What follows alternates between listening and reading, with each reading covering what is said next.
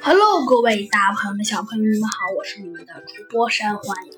今天呢，山幻呢继续给您播讲咱们的《小鸡墩墩探案记》。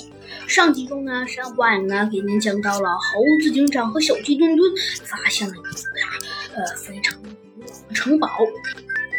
但猴子警长和小鸡墩墩觉得有一点点奇怪。第一点，在冰川上怎么会有城堡呢？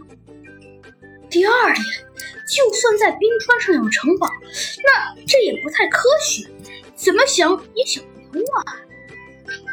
随着他们的好奇心啊，小鸡墩墩和猴子警长便走入了这座有些阴森的黑洞洞的城堡。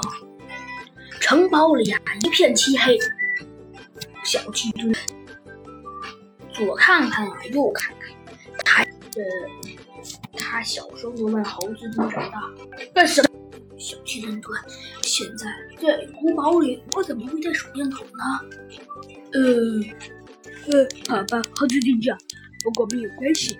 看，我找到了这个。说着，小鸡墩墩从口袋里掏出些什么。嘿嘿，你看，猴子警长，这是，这是森林都市最火爆的呃呃饼干商场呃刚出来的呃。亮灯饼干真的可以亮灯的，虽然我也不知道，虽然我也不知道，哎哎呃呃呃，猴子警长，虽然我也不知道这个饼干是怎么能发出呃非常微小的微小的灯光的，但是你看，它真的能发光。